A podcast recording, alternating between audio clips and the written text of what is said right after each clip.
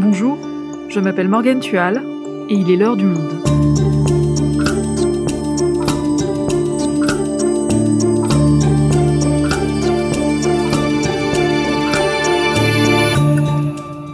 Aujourd'hui, nous allons discuter des variants du Covid-19. Alors que la France vaccine sa population, que sait-on de l'efficacité de ces vaccins contre les variants britanniques, sud-africains ou brésiliens? Peut-on craindre l'arrivée de nouveaux variants qui viendraient perturber la stratégie du gouvernement? Nathaniel Herzberg, journaliste Science au Monde, va nous aider à y voir plus clair. Les vaccins seront-ils à la hauteur des variants? Un épisode produit par Cyrielle Bedu, réalisation Amandine Robillard.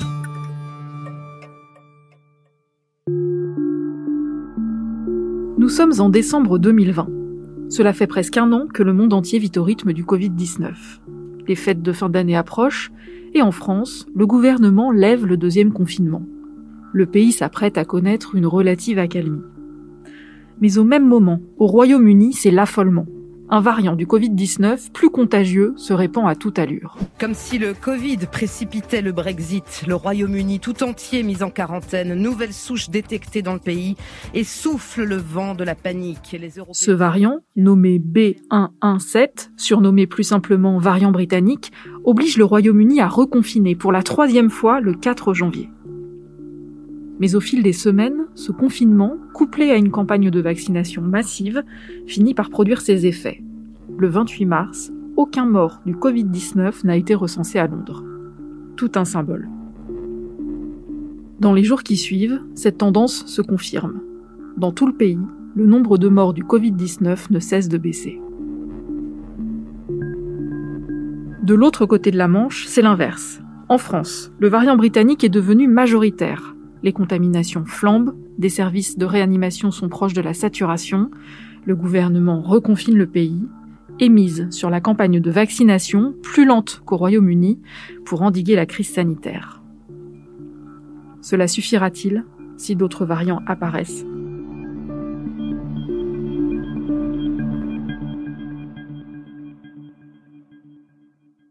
Nathaniel, pour commencer, est-ce que tu peux nous réexpliquer simplement ce qu'est un variant? Peut-être qu'avant de dire ce qu'est un variant, il faut dire ce qu'est un virus. Parce qu'un virus, c'est euh, un pathogène microscopique qui a la particularité de ne pas pouvoir se répliquer seul. L'objectif de tous les animaux, végétaux et bactéries, c'est de se reproduire ou de se répliquer. Et pour ça, un virus, il a besoin d'une cellule, d'une cellule extérieure. Donc il va infecter des cellules. Et c'est grâce à la machinerie cellulaire qui va pouvoir se répliquer. Donc on a de cette manière-là une réplication continuelle du virus. Et la réplication, c'est une sorte de copie de 30 000 lettres, puisque le coronavirus, c'est à peu près 30 000 bases dans son génome. Et quand on fait cette copie de 30 000 bases, de 30 000 lettres, de temps en temps, il y a des erreurs de copie. Et c'est ce qu'on appelle des mutations. Ces mutations souvent, elles n'ont aucune importance, aucun effet. De temps en temps, assez souvent aussi, elles sont délétères, c'est-à-dire que le virus, une fois qu'il y a cette mutation, il ne va pas pouvoir survivre. Et puis, exceptionnellement, cette mutation, elle est favorable au virus. Et quand une mutation est favorable, s'installe et que il finit par y avoir un ensemble de virus qui portent cette mutation-là, on appelle ça un variant. Et donc concrètement, un virus, comment il fait pour se répliquer dans l'organisme? Comment est-ce que ça marche? Le variant, il a d'autant plus de chances de s'installer que premièrement, le virus circule. Là, c'est une question statistique. Plus il y a de mutations, plus il y a de possibilités que le variant s'installe. Et la deuxième, c'est qu'il rencontre des obstacles. Quand il n'y a pas d'obstacles, tout le monde passe, aucun problème. Il n'y a pas besoin de variant pour aller infecter des gens. Si on a des obstacles, là, la mutation devient essentielle. Donc, ces obstacles, euh, pour les virus, ils sont de deux types. Ça peut être les mesures barrières, qui vont éloigner les cibles. Le fait qu'il ait du mal à trouver des hôtes parce qu'il y aurait des barrières, euh, typiquement les masques, la, distanciation sociale, il a plus de mal à, passer. Donc, ça va favoriser les mutations. Et la deuxième, c'est l'installation d'une immunité, puisque cette fois-ci, c'est la quantité de cibles qui va diminuer. Et s'il a plus assez de cibles, plus assez de personnes à contaminer, eh ben, il va muter de manière à pouvoir à nouveau contaminer ces personnes qui ont été malades une première fois.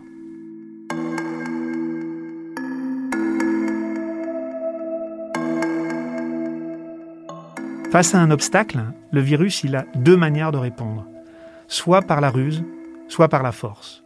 La force, c'est la capacité à infecter des cellules, augmenter cette capacité-là. Donc d'une certaine façon, il va muscler ses bras et il va s'accrocher encore plus fort aux cellules humaines. La ruse, c'est la capacité à se dissimuler devant euh, les anticorps. Donc cette fois-ci, il va changer d'apparence, il va coller un manteau noir, il va coller un masque, euh, il va changer de chaussures. Et si les anticorps sont habitués à regarder le visage, le haut du corps ou les pieds, eh ben, il est possible qu'ils n'arrivent pas à, le reconnaître et donc à le tuer. Attention, il n'y a aucune volonté du virus, même si parfois euh, on peut dire il essaye d'échapper ou euh, il essaye de renforcer sa capacité de contagion. C'est pas une volonté du virus, c'est le hasard des mutations et le contexte qui vont opérer cette sélection. C'est la sélection naturelle, c'est le principe de l'évolution.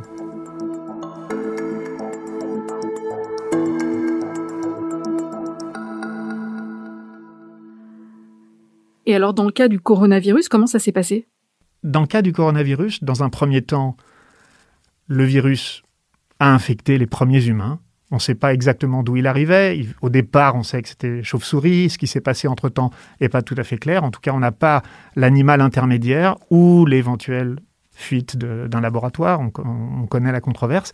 Donc, dans un premier temps, il va infecter des humains et il va s'adapter à l'homme pour pouvoir se répliquer correctement à l'intérieur de l'humain. Euh, et comme ça, il va conquérir la planète, avec pratiquement pas de mutation, très peu. Et ça a continué comme ça jusqu'à l'automne. Et puis à l'automne, d'un seul coup, on a découvert des mutations, un grand nombre de mutations finalement, à trois endroits différents du globe. En Grande-Bretagne, en Afrique du Sud et au Brésil. Et il semble que ces trois mutations, elles correspondent en réalité à trois types différents de, contraintes qui lui ont fait réagir de manière distincte. Alors c'est quoi ces contraintes? Alors d'un côté, en Grande-Bretagne, visiblement, il y avait à la fois eu des mesures barrières et par ailleurs, on sait qu'il y a un certain nombre de malades qui avaient des déficits immunitaires et qui recevaient des traitements pour essayer de, de tuer les virus. Et en réalité, comme ils ont des problèmes de système immunitaire, au lieu de se débarrasser du virus en quelques jours, le virus, il reste chez, ces personnes pendant des semaines, voire des mois. Et ça a accéléré les mutations. Et d'un seul coup, on a découvert qu'il y avait un certain nombre de mutations, et notamment des mutations qui favorisaient l'infection. Donc là, c'est ce que j'ai appelé tout à l'heure la force. On s'est aperçu de cette manière que le virus, il était 40 à 70% plus infectieux. Donc ça, c'est pour le variant britannique qui a émergé dans la région du Kent. Qu'en est-il du variant sud-africain et du variant brésilien? En Afrique du Sud et au Brésil, il y avait deux phénomènes. D'une part, des personnes, là encore, en Afrique du Sud notamment, qui souffraient d'immunité parce que c'était dans des townships et où il y a beaucoup de personnes qui sont contaminées par le virus du sida, le HIV, et qui ont des, des déficits immunitaires. Et d'autre part, il y a beaucoup de personnes qui avaient été infectées et qui donc ont des anticorps ça, c'était au Brésil, qui attaquait le virus. Et là, le virus, il a choisi l'autre stratégie, c'est-à-dire la ruse. Il a également quand même renforcé partiellement ses capacités d'infection, mais il a aussi renforcé des capacités à échapper aux anticorps, c'est-à-dire de permettre de réinfecter des malades qui avaient déjà été infectés auparavant ou potentiellement d'échapper à un vaccin. Et parmi ces trois variants, est-ce qu'il y en a un qui prend le pas sur les autres? Oui, c'est très clairement le variant britannique. En réalité, au départ, euh, chaque euh, variant a eu sa zone de domination. Euh, aujourd'hui, le variant brésilien est installé essentiellement au Brésil et un peu dans les pays d'Amérique latine. Le variant sud-africain, il est dominant uniquement en Afrique australe et dans le reste du monde. Euh, c'est le, variant britannique qui l'emporte. Si on regarde le nombre de pays touchés, il y a 125 pays qui ont le variant britannique, 75 qui ont le variant sud-africain et 41 qui ont enregistré le variant brésilien. Mais en réalité, dans la plupart de ces pays, quand il y en a deux ou même parfois les trois qui sont présents, c'est le variant britannique qui est dominant. Il va, il va trouver de plus en plus d'hôtes, il va aller plus vite à trouver de nouveaux hôtes. Comme la compétition, c'est une compétition pour trouver des hôtes, c'est lui qui l'emporte. Et justement, au-delà des variants britanniques, sud-africains, brésiliens, est-ce qu'il y en a d'autres qu'il faut garder à l'œil qui inquiètent les scientifiques? On a entendu par exemple parler d'un variant breton. Des variants, on en a. Il y a effectivement ce variant breton qui a été découvert à l'hôpital de Lannion. Ce qui se passait, c'est qu'il y avait des patients qui étaient malades et qui avaient des PCR négatives. Donc, on a essayé d'aller fouiller pour, comprendre ce qui se passait et on a découvert qu'il y avait effectivement euh, un nouveau variant qu'on a baptisé B1616 ou plus simplement le variant breton. Euh, c'est un variant qui est peu diffusé. On a jusqu'à présent trouvé 13 cas. Euh, cela dit, il y a eu 7 morts. Alors, ce n'est pas parce qu'il est extrêmement dangereux, mais c'est parce qu'en réalité, on l'a retrouvé chez des malades à l'hôpital dans des situations qui étaient déjà très graves. Il y a un deuxième euh, euh, variant qu'on a trouvé récemment, qu'on a appelé le, variant Henri Mondor, qui a sinon un nom qui est A28.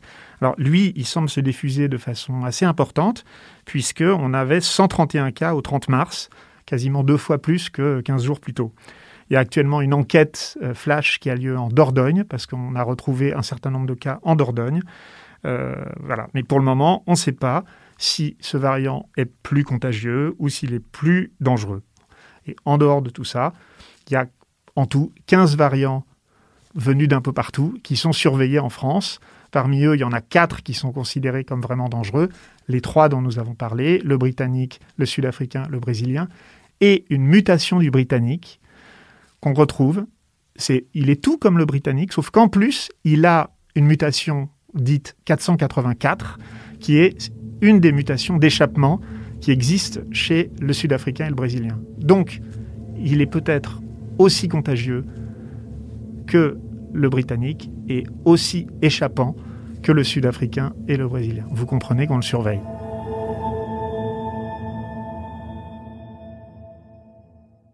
Ça veut dire qu'il faut qu'on s'attende dans les temps à venir à ce que le variant britannique domine tous les autres? Ça, ça peut être un scénario. La seule chose, c'est qu'il va y avoir quelques changements. D'une part, de plus en plus de personnes vont être infectées, et d'autre part, de plus en plus de personnes vont être vaccinées. Et c'est sans doute ce deuxième élément qui va devenir essentiel. Les variants sud-africains et brésiliens semblent être meilleurs pour échapper au vaccin que le variant britannique. Donc il est possible qu'au fur et à mesure du développement de la vaccination, peu à peu, le brésilien et le sud-africain rattrapent une partie de leur retard sur le variant britannique. Nathaniel, tu nous l'as dit, tous les virus mutent, tous les virus créent des variants. Ça veut donc dire que les laboratoires qui ont élaboré les vaccins savaient qu'il y aurait des variants. Est-ce qu'ils ont pu prendre dès le début cette donnée en compte pour faire des vaccins efficaces contre les variants? Non, absolument pas, parce que c'était une course contre la montre, puisque dès que le, premier virus a été séquencé, dès qu'on a connu sa séquence génétique, les, laboratoires se sont mis à travailler. Donc, par définition, ils ont travaillé sur la première euh, séquence génétique euh, dont ils disposaient. Euh, et ils ont travaillé à une vitesse absolument folle. Hein.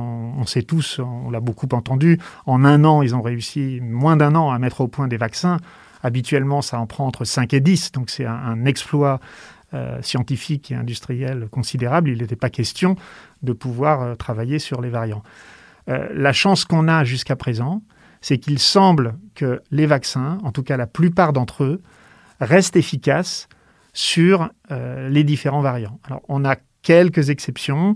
Euh, le vaccin d'AstraZeneca semble ne pas être efficace pour éviter les symptômes bénins euh, du variant sud-africain.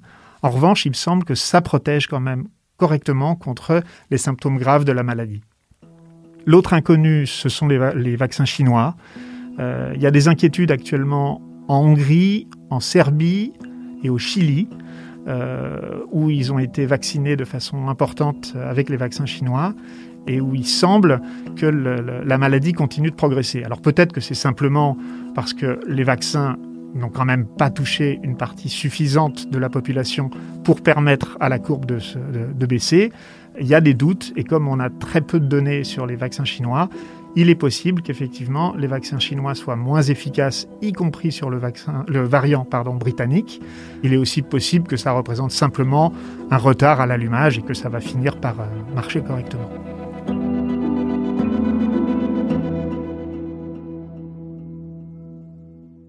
Donc les vaccins, visiblement, nous permettent d'éviter les formes graves du Covid-19 et de ces trois grands variants.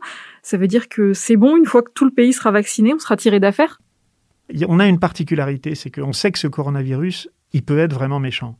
Donc si le virus continue à circuler, même en ne produisant que des formes peu graves, des formes bénignes, il peut acquérir de nouvelles mutations qui, elles, augmenteraient la virulence. Donc si on se retrouve dans cette situation-là, on aura tout perdu, il faudra repartir à zéro.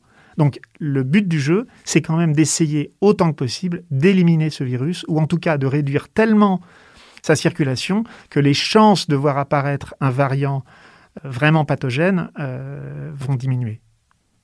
Mais on ne vit pas tout seul. Même les pays riches, occidentaux, vivent pas tout seuls. Et si le virus continue à circuler dans les pays pauvres, parce que pour le moment, on va vers cette situation-là, où nous, pays occidentaux riches, allons être vaccinés, et les pays pauvres, eux, vont attendre pendant un ou deux ans avant, d'avoir euh, des vaccins. Et eh ben, dans, pendant ce temps-là, il est tout à fait possible que des variants bien plus pathogènes, euh, bien plus contagieux, apparaissent dans ces pays. Donc, l'OMS a l'habitude de dire que tant qu'un pays euh, continue à être malade, toute la planète potentiellement peut l'être c'est effectivement ça. Il se trouve que la solidarité, elle est obligatoire sur le plan sanitaire. Il faut donc accélérer la vaccination, la rendre accessible partout, et en même temps, il faut aussi que potentiellement les laboratoires soient en mesure de faire évoluer en permanence leurs vaccins. On ne sait pas. Peut-être que les vaccins, cette première génération de vaccins, vont parvenir à immuniser la planète. Il y a deux choses qui peuvent arriver au vaccin. Premièrement, que son immunité, elle baisse trop vite et qu'on soit obligé de faire des rappels très fréquents. Pour le moment, on n'en sait rien puisqu'on a six mois de, recul. Ça tient pendant six mois. Mais au-delà de ça, où on en sera dans un an, peut-être qu'au bout d'un an, on s'aperçoit qu'il faut des rappels du même vaccin.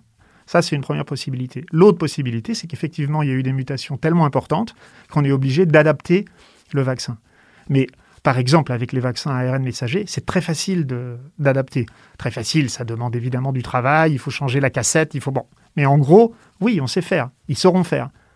Et puis quand il y aura eu vraiment trop de mutations accumulées et qu'on s'apercevra que les vaccins marchent pas bien, ben on prendra les nouveaux variants les, plus graves et puis on centrera le vaccin là-dessus.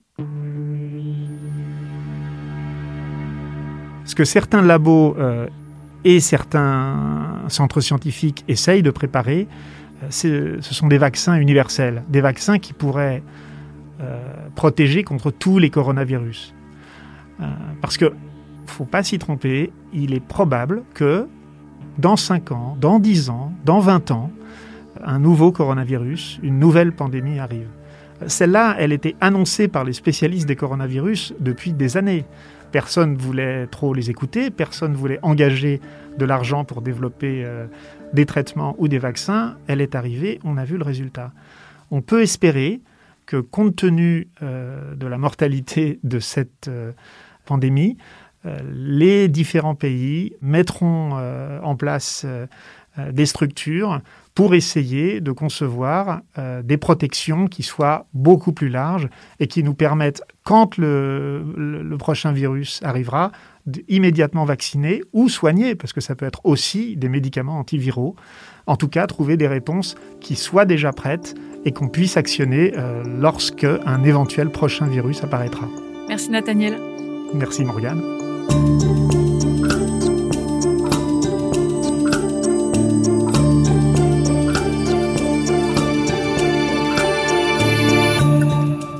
Souhaitez en savoir plus sur le sujet, vous pouvez aller consulter tous les articles de Nathaniel Herzberg dans la rubrique Planète sur notre site. C'est la fin de l'heure du monde, le podcast quotidien d'actualité proposé par le journal Le Monde et Spotify. Pour ne rater aucun épisode, vous pouvez vous abonner gratuitement au podcast sur Spotify ou nous retrouver chaque jour sur le site et l'application lemonde.fr. Si vous avez des remarques, suggestions, critiques, n'hésitez pas, envoyez-nous un email l'heure du monde L'heure du monde est publiée tous les matins du lundi au vendredi. On se retrouve donc très vite. À bientôt.